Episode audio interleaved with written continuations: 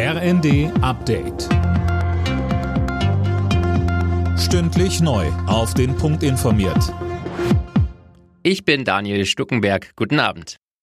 Öffentliche Gebäude sollen ab Herbst höchstens auf 19 Grad geheizt werden. Das hat Wirtschaftsminister Habeck der Süddeutschen Zeitung gesagt. Mehr von Manuel Anhut. Damit soll vor dem Hintergrund gedrosselter russischer Gaslieferungen Energie gespart werden. Ausnahmen soll es aber zum Beispiel für Krankenhäuser und soziale Einrichtungen geben. Außerdem sollen beispielsweise Denkmäler und Wahrzeichen nachts nicht mehr angestrahlt werden. In Spanien gelten solche umfassenden Maßnahmen schon. Dort müssen unter anderem auch Geschäfte nach Ladenschluss das Licht in ihren Schaufenstern ausknipsen. Starautor Salman Rushdie ist bei einer Lesung in den USA mit einem Messer angegriffen worden. Er wurde am Hals verletzt. Zu seinem aktuellen Zustand ist noch nichts bekannt. Die Tat ereignete sich in der Nähe von Buffalo. Der Angreifer wurde festgenommen.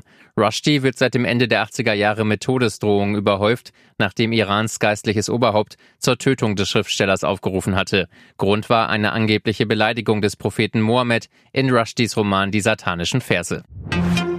Der Höhepunkt der Corona-Sommerwelle ist laut RKI und Gesundheitsminister Lauterbach überschritten. Und der Minister hat noch eine gute Nachricht. Die neuen auf Omikron angepassten Impfstoffe werden vermutlich nächsten Monat auf den Markt kommen.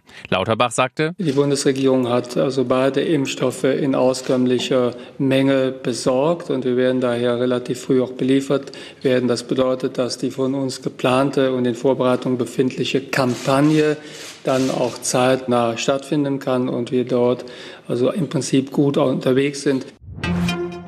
Foodwatch fordert strengere Regeln für Junkfood-Werbung, die an Kinder gerichtet ist. Zwischen 6 und 23 Uhr sollte Werbung für ungesundes Essen im Internet und TV verboten werden, finden die Verbraucherschützer. Sie haben dafür heute vor dem Landwirtschaftsministerium in Berlin demonstriert. Alle Nachrichten auf rnd.de